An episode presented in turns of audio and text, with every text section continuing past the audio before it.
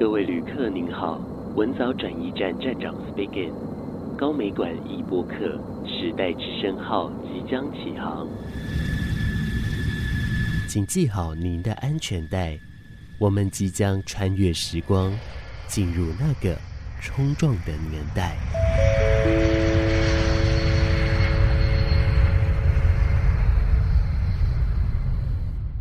欢迎收听时代之声文藻转驿站的节目，来到我们节目的最后一集。那这一个标题的这个集，大家可能想说，哎，到底为什么会是这个集呢？因为最主要啊，我们要在这最后。一个机会，想要来介绍我们所有的伙伴，来让大家来认识哦，所以我们也有奋力一击的意思。当然了，今天也不是只有马氏自己在现场而已，当然还有我们另一位，我终于跟他合体的仲怡。嗨，仲怡你好，各位听众朋友们，大家好，我是仲怡。好，我们终于合体了，没错。啊，你有期待这一刻吗？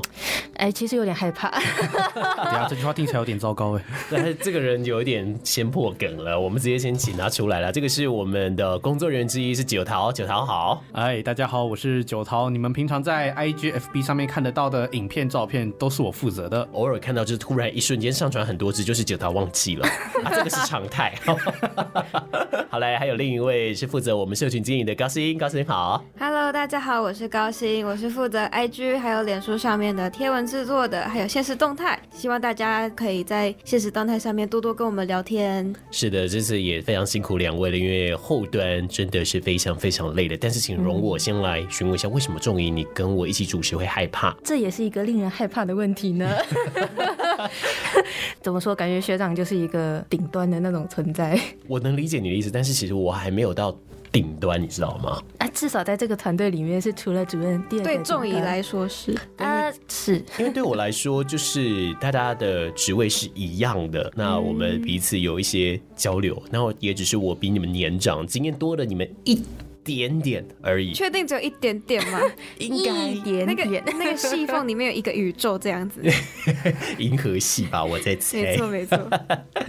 当然，我想呢，我们要利用今天这短短的时间来跟大家来好好聊一聊我们对时代之声的这个节目的想法哈。所以一开始想问问三位啊，我想了解的就是，如果要你们用一个词来形容时代之声这个节目的话，你们会怎么形容呢？我先从仲仪开始。仲仪，你形容的词是什么？呃，我觉得《时代之声》是一个经典吧。里面我们访谈到的来宾，他们的故事，或者是他们经历的那个年代，我们其实都可以在课本上面可以看到。呃，课本上面只是再说一个大概，我们在做的是把他们每一个人的故事，就是一一记下来，然后收藏起来，然后用比较崭新的方式再去放出来给大众看到。那你有想过吗？因为我们在这个节目的录制当中，其实我们会一。只碰到一件事情，就是它是一个事件，可是这个事件没有相关的资料可以爬出，嗯、导致于说我们做访问的时候是比较辛苦，我们行前功课有点难。可是呢，这也就代表什么？这份资料的露出，我们节目是很重要的一个环节，我们成为了实测的其中一个。是哦，你你有想过这事吗？我就尽量挖吧，能挖到那些网络上面没有的，就是哎、欸，挖到宝藏，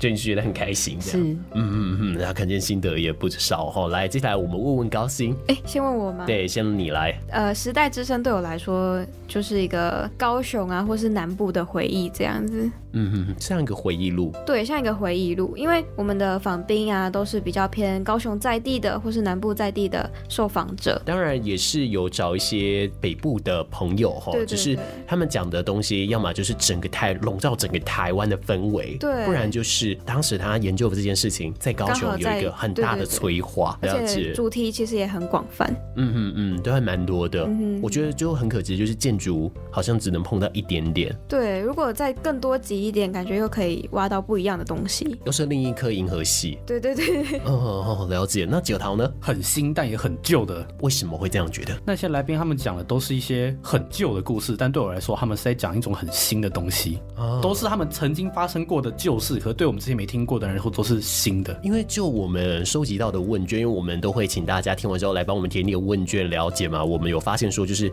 台湾土鸡蛮多人喜欢的。那但是台湾土鸡其实相关的资料不多嘛。那我觉得这个蛮有可能就符合你刚刚所讲的。你听到台湾土鸡的故事的时候，你想法是什么？跟着这么多节目，也有好几位老师，他们也有提过台湾土鸡。可是从我第一次听到这个词，然后一直去找，一直去找，都无法找到台湾土鸡去竞选什么国代这些的明确资料，顶多就偶尔提一嘴而已，都没有找到什么明确资料。所以就一直很好奇，说这到底是不是真的？听他们讲的应该是真的，可是就是没有找到可以确定的事情。这样，直到那只鸡出现在主播室，对，因为那个时候就是庄明奇老师真的带着他的那一只台湾土鸡来，而且我印象最深刻的就是老师说那只鸡曾经不见，走进警局的时候呢，警察问说，呃，有什么事情？他只说了一句：“我的鸡不见了。” 警察会不会觉得，嗯，怎么今天来一个奇怪的人？他可能就是想说，为什么是活的鸡这样子？但是后来这只鸡也在。又是各种很神奇的方式找到。如果大家有兴趣的话，可以再回去听听那一集台湾土鸡的节目。而我想诸如此类这样的呃例子是蛮多的啦。那像对我来说，我其实会给它下一个词叫做绽放，因为我总觉得在那个时代有很多东西是遍地开花的。但是直到现在，这些花它其实也没有不见，它只是不断的更替，随着四季的循环，在一直重新的开这样子。所以我觉得它其实还蛮漂亮，所以也会让我想到。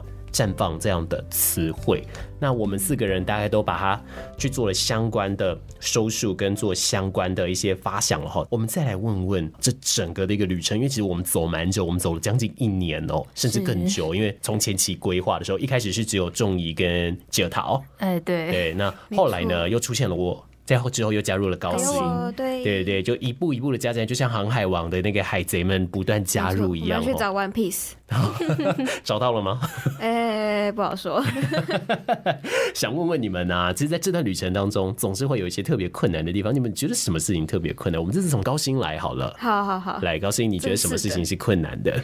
高薪，我是负责做贴文图片的，就是如果有仔细观看 IG 或是脸书的贴文啊，就会发现说每一集的图片会跟那一集的主题有一点点相对应。但我觉得最困难的是很难去揣摩到那个主题，它可以形象化。杨顺发老师他有两集嘛，但有一集的名称叫杨顺发的坚持，然后我听完之后，我还是我该怎么做？所以我就只用了八个框框去把它框出来，就是很简单的局限住它的感。感觉是，那同步也让我们所有的听众朋友，如果看到那个图的话，你可以同步理解。如果说要表达坚持的话，用八个框框可以表达出 来。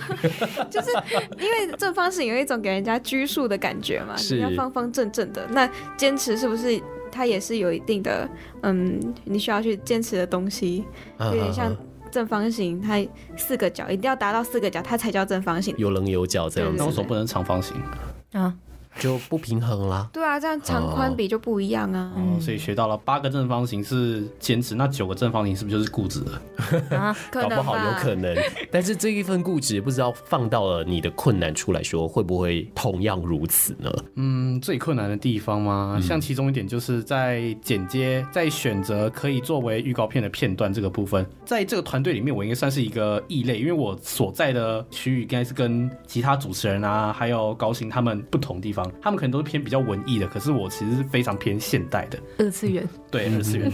所以我在剪接、在找过程时候，我都会选择说，哎、欸，这个地方是不是比较可以吸引对这个没兴趣或是比较好奇的人，就是一听就可以抓住耳朵的。可是有时候老师们、学长他们就会觉得说，这个我觉得不太行，我觉得应该要有什么地方、什么地方这样子，所以就是会有些理念上的冲撞这样子，多多少少都会啦，因为毕竟还是必须在整个大架构底下。但是至少至少，我觉得你也算是认识了另一个。新的样子，对于仲怡来说，你觉得呢？没有比较困难，只有最困难的。我只能挑出最困难这件事情讲。好，来你说。最困难这件事情呢，就是每一次在访问当下，总是访的可能有一点觉得跟自己预期有落差，或者是觉得自己哎、欸、今天访这么烂，在做后事的时候就会把它剪开，然后自己再重补录，然后每一次都在这个剪条码的过程中，非常的非常的。对，嗯，我能理解，因为我觉得在这个专案里面最困难的真的是后置这件事，可能在做仿钢啊等等这些，它也难。但是相对来说，你只要勤于去联系的话，好像就可以。但是那个后置就是有的时候会剪到一个陷入迷茫期，你知道吗？就是不是因为都是一直听自己的声音会疲倦？有一点，还有就是有时候听着听着久了久了就会，他到底在讲什么呢？我就我就脑袋一一瞬间会短路，没有办法接上。初剪的时候会听到黄声，对，但是。当你整个剪完回头来听，就是奇怪，我为什么会在这个地方停掉？因为他讲的明明就是我三秒钟就可以理解的事情啊！哦，为什么我会在这个地方 monkey？嗯嗯嗯，好，所以我觉得在剪辑的时候也是会有一对我来说是有一点难的。那你们觉得啊、呃？除了这难之外，因为我觉得在做整个专案，虽然说我们走了一年，嗯，但其实还有蛮多东西。有可能来不及的嘛？嗯嗯们觉得什么样的东西对你们来说是来不及的？很多事情都来不及。怎么说？心态上要跟上其他人的节奏啊，或者是一些技术层面也来不及。如果要说最明显、最最觉得可惜的地方，应该就是在拍摄角度吧。听众应该可以从很早期的，不管是影片风格还是敬畏，你都可以去发现当时是一个很深色的样子，然后直到很后面。才会发现变得稳定下来，很后面哦，很后面哦，很后面。这这期间，这期间，如果画面好看的话，那绝对是运气使然，绝对不是我的实力。哎，但是我我其实疑惑，因为其实像我啊、仲怡啊、高鑫啊，我们其实是我们三个几乎是轮流，包含我们的带领整个团队的师长啊，嗯、甚至像高美馆也都有提醒你说，哎，哪一个画面是可以的，就照这个画面来做。我们应该都有讲，但为什么你都没有做？我们其实挺好奇这件事的。怎么办？我也好好奇。哇，哇，原来就是。脑袋里面不知道在想什么啦，真的是九桃哎！但是没关系，至少有想到了，至少现在学到了，就是比较 OK 的画面要长什么样子。对，好来，仲怡。其实，在节目的展现手法上面，我还蛮多来不及的。之前也有想过说，还是我就也加一点自己喜欢的广播剧，然后自己去配，然后可能配一小段，让整个访问更有故事感一点。你刚刚说的这个广播剧的手法，其实蛮多的节目，其实他都会这样做。那你可不可以给我们一个例子，就是说，原本你在做哪一集的时候，你本来想要这么做，但是没办法这样做。本来在李可的那一集听自己的歌，是十四集，在十四集的时候，那个李可老师其实有说到，哥哥姐姐会给他带一些唱片啊，或者新奇的东西啊，然后他自己又去摸索吉他，或者是他自己去。上台演出表演那几则故事，我觉得可以抽出来去另外再创一个故事的情节感那样子。但是有的时候做的时间很赶，或者是状态不好，又或者是找不到男生声音的声，需要其他配音的。其实九桃不就坐在你前面吗？大家好，我是九桃。我这会被打吧？所以就诸如此类有这样的情况。是，我觉得至少可以跟我们的听众朋友去讲到说，最后其实我们你们大家所听到这个 podcast 作品，其实我们每一个人啊，在剪辑上至少至少都要花到四五个小时，甚至更多。嗯、那更遑论说，如果我还要加入戏剧手法的话，那个时间是乘以三倍以上的，四五个小时。对对对，差不多。我可能是除了剪 double 或 triple，除了剪辑还有前置作业啊，找人都是一些时间。对，所以其实整个算下来，我觉得一集花的时间应该十五到二十个小时，其实不为过。对，但这些这零零总总算起来的，因为有的时候我们必须透过间接的方式去得到一些资讯，嗯、啊，是蛮有可能的。嗯嗯嗯。但是你看，像我啊，嗯，我就会觉得说，如果来不及的事情，就是啊、呃，我觉得有一些议题我是没有办法放进来的。哦，我就觉得说，我其实蛮想去多了解，像是在哈马星那边，啊、我，想要再放大盐城街那边。哈马星应该算是古山，很想了解那边以前经历的东西。但是我们是碰到那一区的，是在陈坤义这一集的时候，嗯、我们有讲到嘛，所以我就觉得好可惜，只有一个，因为那边是。活历史，你知道吗？嗯、所以我就觉得好讨厌。那你觉得有没有什么议题是来不及的呢？与其说是议题，呃，我比较有期待的访宾，我们有呃访问狂想剧场嘛？是。当时我有提到另一个剧团叫做爱慕剧团，是对，因为我之前有看到他们一个作品叫做《十二月的银座街》，嗯哼哼，它是在梦时代附近的一个小巷子做演出的。那它也是针对高雄当时的渔村。的兴盛来做主题，然后来写剧本的。其实蛮想邀请他们来这边一起谈谈跟高雄有关的故事。你知道这时候就是很可惜的，就在于说，因为我们当时觉得戏剧的角度很多了，我们想要南瓜多一点不一样的面向的地方。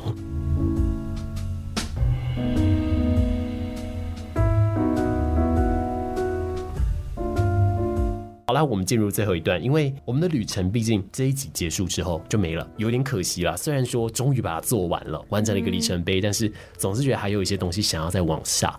但是这个毕竟有点难，嗯，但是我们可以去回想，我们经历了这么久的。这一段时间我们走了这么久，还有什么事情是你们觉得说，哎，我们如果重来一次，可以把它完成的地方呢？我其实自己有两个期待的点，因为我自己是管社群媒体的嘛，就是大家都知道，在资讯非常快速的时代，就是在现实动态上面互动的方式，它是很快速的在变化。你可能这周用这个方式，它触及率就会很高，但下周可能就会没有人去管理这个方式了。所以接受到这样子的情况下，我觉得没有把。我觉得有趣的互动方式放在动态上面是有点可惜的。本来是希望可以跟各位听众啊多多在社群上面互动，但是碍于时间的关系，感觉好像都比较少。嗯嗯嗯，是。那第二个呢？第二个是因为我是做社群嘛，那我自己以前也是对于广播啊、电台是有兴趣的。在加入这个企划的时候，是已经他们已经执行到中途了，对，已经有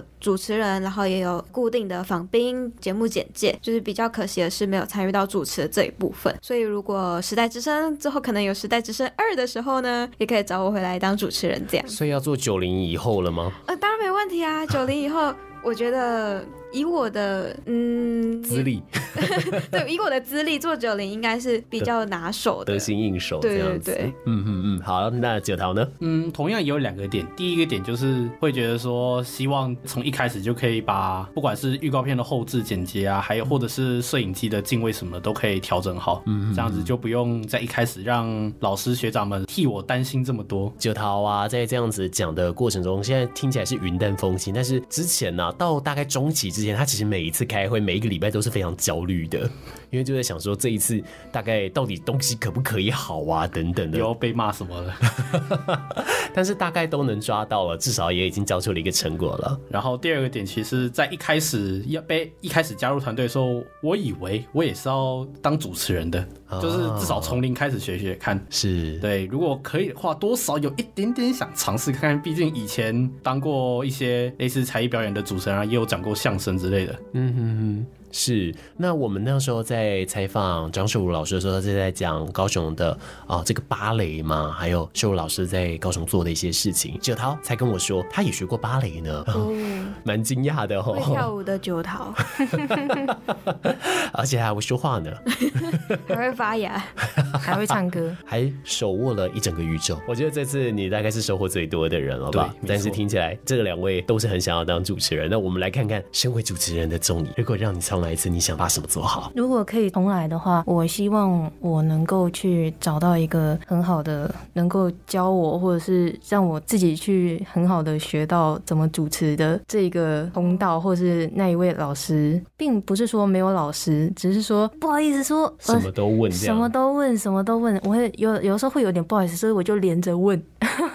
可能今天哎，我有什么问题，我就问可能主任，然后下一个问马氏学长，或者是有时候还问高薪啊，哎我。刚刚主持怎么样？你觉得怎么样？这样子轮流问，如果可以的话，我希望能够接受更专业一点的训练，训练，然后再来主持。嗯。我还希望自己再听更多一点的节目，然后能够有不一样的，至少开头不一样嘛，或者是中间多加一点表现手法都好。但是我觉得我在这一点上还是没有达到自己的预期。其实你是这个案子的起始者嘛？虽然你那时候找了哲涛一起来，那呃，我跟高行是。比较后面加对中间加进来的，但是最一开始最一开始，我们的师长其实是找你。你那时候接到讯息的时候，你感觉怎么样？叮，那个那个那个眼神是放光的，但是先是放光之后，但是我又有点后怕，因为我担得起这一个计划吗？哦，太有负担了，太大了，这样是因为变成说要顾的整个团体，也不是顾好自己就好。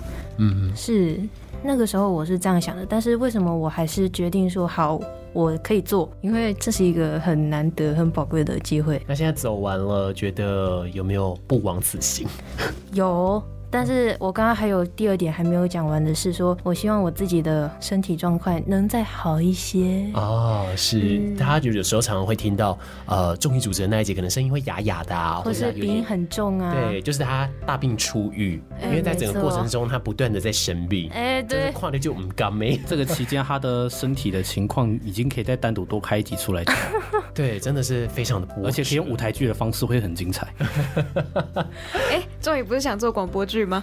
可以用这个来去导啦哈。好了，我其实我们讲了这么多，让大家认识了我们这最后一集当中，我们大家在这段旅程当中的收获，很开心。有人认为不枉此行，有人认为它持续的还在发芽当中。如果说以我个人而言的话，我其实好感谢遇到你们哦，因为我已经脱离学生时代很久了。如果没有跟你们相处，我是没有办法理解你们的想法的。如果说让我重来一次的话，其实我可能会跟我们的师长说，我不当主持人，嗯，但我当顾问，每一集都传来我听。哦，但是让有兴趣的人去当主持人，这样对。那我只要告诉你们哪个方向要稍微转一下啊，或者哪个方向修一下。我觉得如果让我重来一次，我会选择这么做。当然，在现在这样的执行方式，我做。做了其中二十多集的。这个集数我也很开心，因为我也因此认识了蛮多蛮多的人，也因此在人生的这个道路上，我交了很多很多的朋友。当然，我们也很谢谢我们所有的听众朋友们，不管你是从最一开始就持续的加入我们，或者是你在中间突然间搜到了我们的骚扰啊来加入的，或者是 IG 广告，对对对，甚至说呢，突然中素昧平生的相遇，我们都因为时代之神有持续的。跟你产生了一份缘分，那也希望这个缘分不会因为时代之声的结束而有所的完结。如果说未来还有机会的话，我们会持续的在空中跟大家相见。今天我们四位也很谢谢你们大家的收听，谢谢你们，谢谢，拜拜。